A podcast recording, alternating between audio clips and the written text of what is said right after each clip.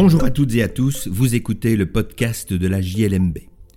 Je suis Patrick Henry, avocat et rédacteur en chef de la revue Jurisprudence de Liège, Mons et Bruxelles, aussi appelée JLMB. Dans la revue, tout comme dans ce podcast, nous commentons principalement des décisions de jurisprudence prononcées par des juridictions des ressorts des cours d'appel de Liège, Mons ou Bruxelles.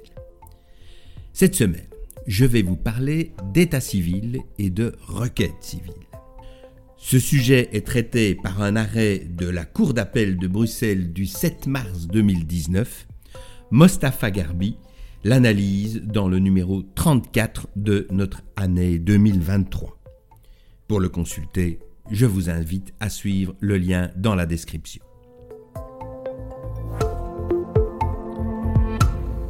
Les faits de la cause sont relativement simples. Marc, qui est né en Belgique en 1942, qui est de nationalité belge, et B, qui est né nettement plus tard que lui en 1988 et qui est de nationalité chinoise, sollicite le 16 septembre 2014 auprès de l'officier de l'état civil d'une commune bruxelloise l'enregistrement de leur déclaration de cohabitation légale. Baye est alors en séjour illégal sur le territoire national. Avis est demandé au procureur du roi, celui-ci est défavorable, selon lui, euh, l'idée de cette déclaration de cohabitation légale serait exclusivement de régulariser la situation de Bay. Une requête est introduite le 12 décembre 2014 devant le tribunal de première instance francophone de Bruxelles, mais Bay va être expulsé dans l'intervalle, le 16 septembre 2015, ce qui fait que par jugement du 27 juin 2016 prononcé sous réouverture des débats, le tribunal déboute Marc Hébet de leur demande en constatant qu'il était indispensable qu'au moment où il prononçait sa décision, euh, les deux cohabitants soient bien ensemble sur le territoire belge. Appel est interjeté de ce jugement par Marc Hébet et par arrêt du 2 mars 2017, la Cour réforme. Elle déclare non fondée la décision de refus d'enregistrement et dit que l'officier de l'état civil doit enregistrer la déclaration de cohabitation légale de Marc Hébet après avoir, le cas échéant, prolongé la durée de validité des documents déposés.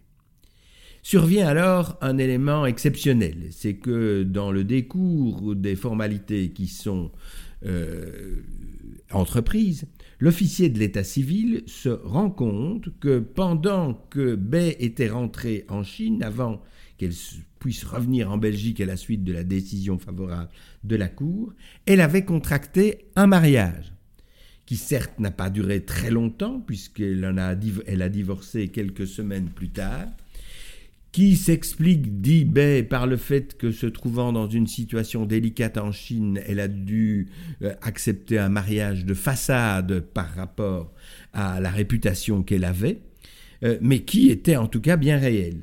Et sur le vu de ce document, euh, l'officier de l'état civil entreprend une procédure assez exceptionnelle, à savoir une requête civile. Cette requête civile va être accueillie par la Cour d'appel de Bruxelles dans les termes que voici.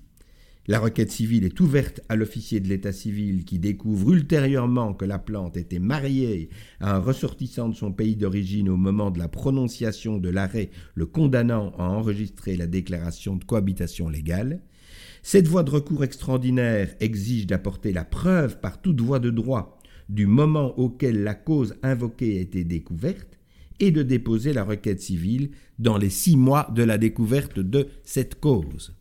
Une pièce découverte postérieurement à la décision visée par la demande de rétractation est décisive dans la mesure où elle aurait amené le juge à statuer autrement s'il en avait eu connaissance. La rétention d'une pièce décisive est une cause indépendante, elle ne doit pas s'accompagner d'un dol.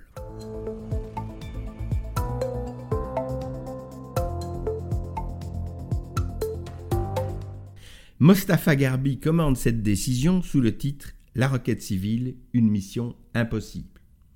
Il rappelle tout d'abord le caractère tout à fait exceptionnel de la procédure de requête civile. D'abord, au point de vue de la forme, celle-ci ne peut être introduite que pour autant qu'elle soit contresignée par trois avocats, dont deux ont au moins euh, une inscription au tableau depuis 10 ans, ce qui est d'ailleurs un assouplissement parce qu'auparavant, euh, c'était 15. Et puis, il y a un certain nombre de conditions qui doivent être remplies. Il y a un caractère subsidiaire euh, qui est expressément prévu par l'article 1138 du Code judiciaire et qui exclut l'admissibilité de la requête dans un certain nombre d'hypothèses.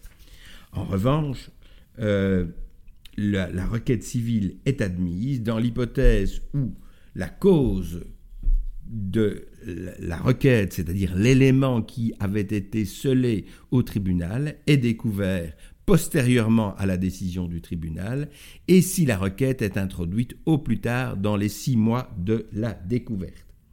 Il y a là un délai strict qui est prévu à peine de déchéance et euh, le fait que le délai de six mois commence le jour de la découverte de la cause invoquée et non de la connaissance du fait dont la preuve obtenue plus tard a permis cette découverte complique parfois un peu les choses. C'est ça que Mostafa Garbi euh, analyse en se référant notamment à une décision récente prononcée par le tribunal civil de Charleroi qui avait déclaré une requête civile irrecevable au motif que le requérant ne précisait pas la date à laquelle l'architecte qu'il avait mandaté avait consulté le dossier d'urbanisme et découvert la cause fondant la requête civile, et ne démontrait pas que la dite découverte avait eu lieu dans les six mois qui précédaient le dépôt de sa requête. Ici, on ne va pas avoir de difficulté à cet égard. Euh, la requête peut être introduite, elle rencontre une des six causes précises pour lesquelles la requête civile est admise, c'est-à-dire un dol personnel, deux des pièces décisives ont été retenues par le fait d'une partie et elles ont été retrouvées, et puis il y a quatre autres causes qui ne nous intéressent pas ici.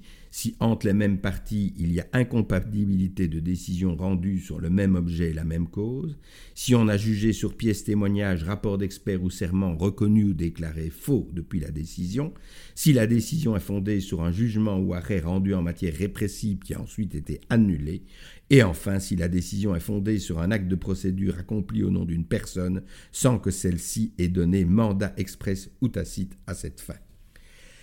Voilà les éléments. Ici, la question qui se posait était celle de savoir si la rétention du mariage de baie était un élément qui pouvait être considéré comme dolosif.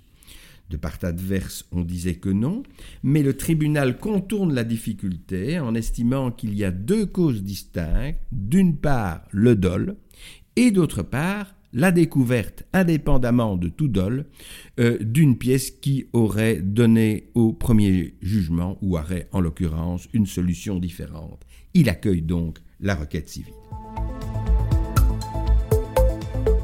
Voilà qui conclut cet épisode du podcast de la JLMB.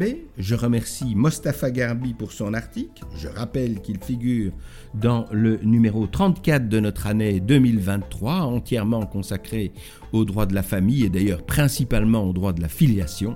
Il a été préparé par Jim Sauvage. Je vous remercie pour votre écoute et vous invite à vous abonner au podcast sur la plateforme de votre choix afin de ne pas manquer nos prochains épisodes. À la semaine prochaine pour l'analyse d'une nouvelle décision de jurisprudence.